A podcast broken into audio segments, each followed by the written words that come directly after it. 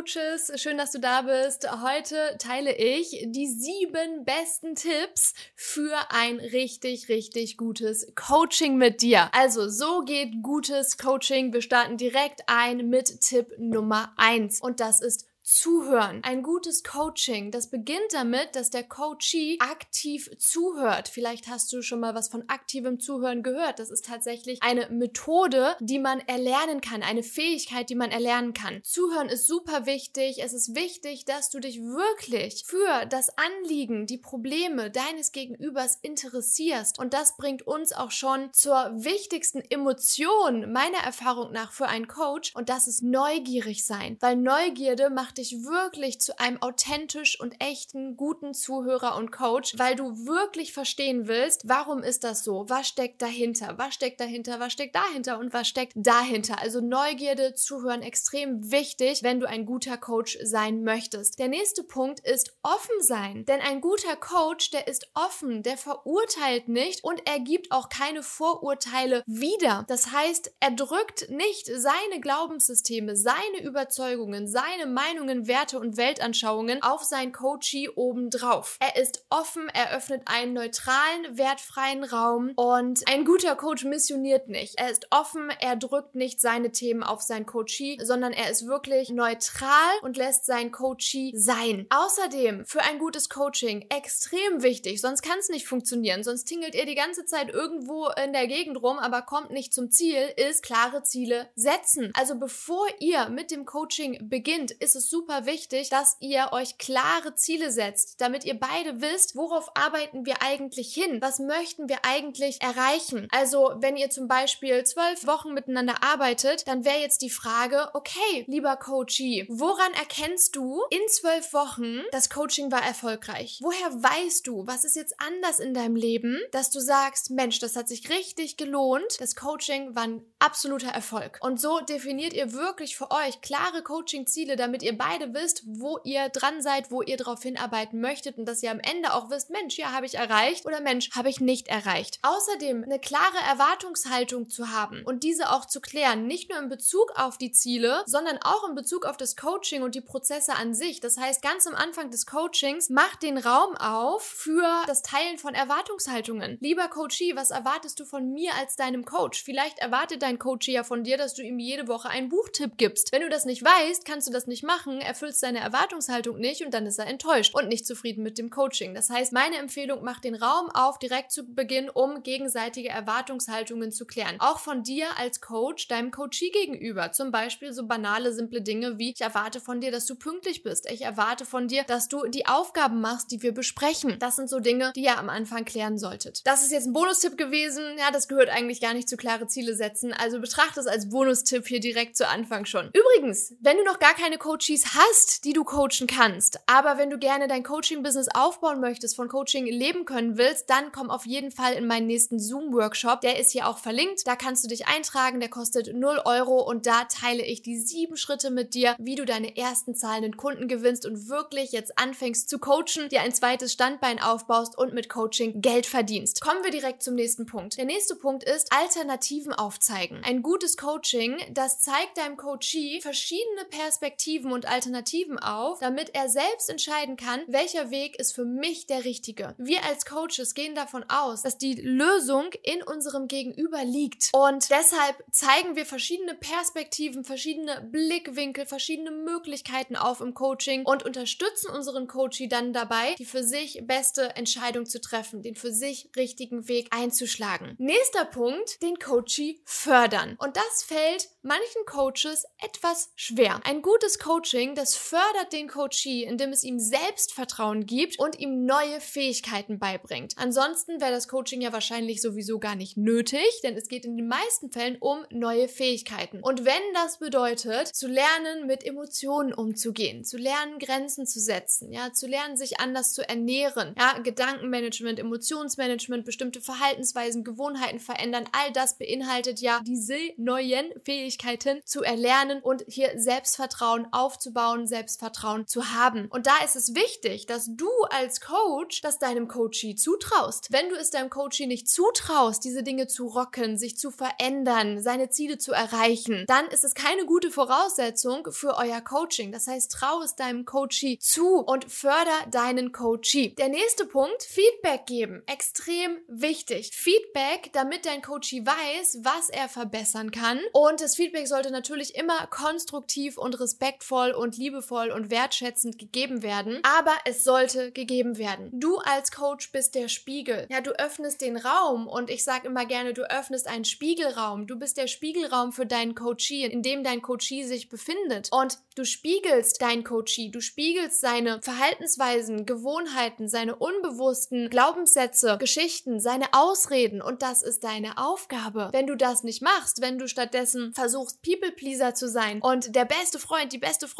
für dein Coachee zu sein, dann wird das Coaching sehr wahrscheinlich nicht sonderlich erfolgreich, weil es ja dein Job ist, deinem Coachee das zu spiegeln, was er oder sie selbst nicht sehen kann, weil es unbewusst ist oder sich selbst nicht eingestehen möchte, weil es unangenehm ist. Und das ist dein Job, das auszusprechen, hier Feedback zu geben, hier zu spiegeln. Und der nächste Punkt, der dafür auch ganz wichtig ist, ist Vertrauen aufzubauen. Ein gutes Coaching kann nur funktionieren, wenn Vertrauen da ist. Und deshalb ist es wichtig, dass dein Sich bei dir sicher fühlt und das Gefühl hat, Mensch, alles, was hier besprochen wird im Coaching, das wird vertraulich behandelt, ich kann mich fallen lassen, ich werde gesehen, ich werde nicht verurteilt, ja, Punkt von vorhin, offen sein, nicht deine eigene Meinung aufdrücken, tolerant sein. Und dafür, dass dein Coachee dir vertraut und ihr Vertrauen aufbaut, ist es super wichtig, dass du als Coach den Rahmen gibst. Ein Rahmen, in dem dein Coachee sich fallen lassen kann. Dazu gehört nämlich auch, dass du strukturiert bist, dass du organisiert bist, dass dein Coachee sich auf dich verlassen kann, dass du die Zeit im Blick hast, dass du im Blick hast, wo auf unserer Coaching-Reise befinden wir uns überhaupt und wenn wir irgendwie abkommen, dass du wieder zurück zum Punkt kommst, zur Reise kommst und nicht irgendwie, oh, jetzt sind wir irgendwie ja komplett abgeschweift, ups, jetzt haben wir das Ziel ja gar nicht erreicht, weil wir haben ja jetzt was ganz anderes gemacht. Das ist deine Aufgabe als Coach, hier den Blick drauf zu haben und die Struktur zu haben, die Organisation des Ganzen zu machen und zu gewährleisten. Dazu Vertrauen aufzubauen gehören auch so ganz simple Dinge, wie dass du dich an Abmachungen hältst, dass du selbst pünktlich bist für dein Coaching, dass du, wenn du sagst, du schickst deinem Coachee ein Arbeitsblatt, dass du das auch machst. Dazu gehört eine vertrauensvolle Beziehung, dass du das tust, was du sagst und dass du eben diesen geborgenen, sicheren, strukturierten Rahmen gibst, den Spiegelraum aufmachst, in dem dein Coachee sich wohlfühlt, sich fallen lassen, sich hingeben kann, sich öffnen kann und in dem dein Coachee transformieren kann und limitierte Glaubenssätze, ungesunde Gewohnheiten transformieren, auflösen und verändern kann. Das sind die sieben Tipps und wenn du da jetzt tiefer einsteigen möchtest, dann habe ich eine ganz besondere Folge für dich und zwar die einzige Coaching-Methode, die du wirklich brauchst. Also egal, womit dein Coachee zu dir kommt, egal was für ein Problem er oder sie hat, mit dieser Coaching-Methode wirst du es entschlüsseln, verstehen, aufschlüsseln, transformieren können. Und die Episode heißt die einzige Coaching-Methode, die du wirklich brauchst. Du findest sie hier auch in diesem Podcast. Ich wünsche dir viel Spaß beim Tiefergehen, wünsche dir einen wundervollen Tag oder Abend und sag bis ganz bald.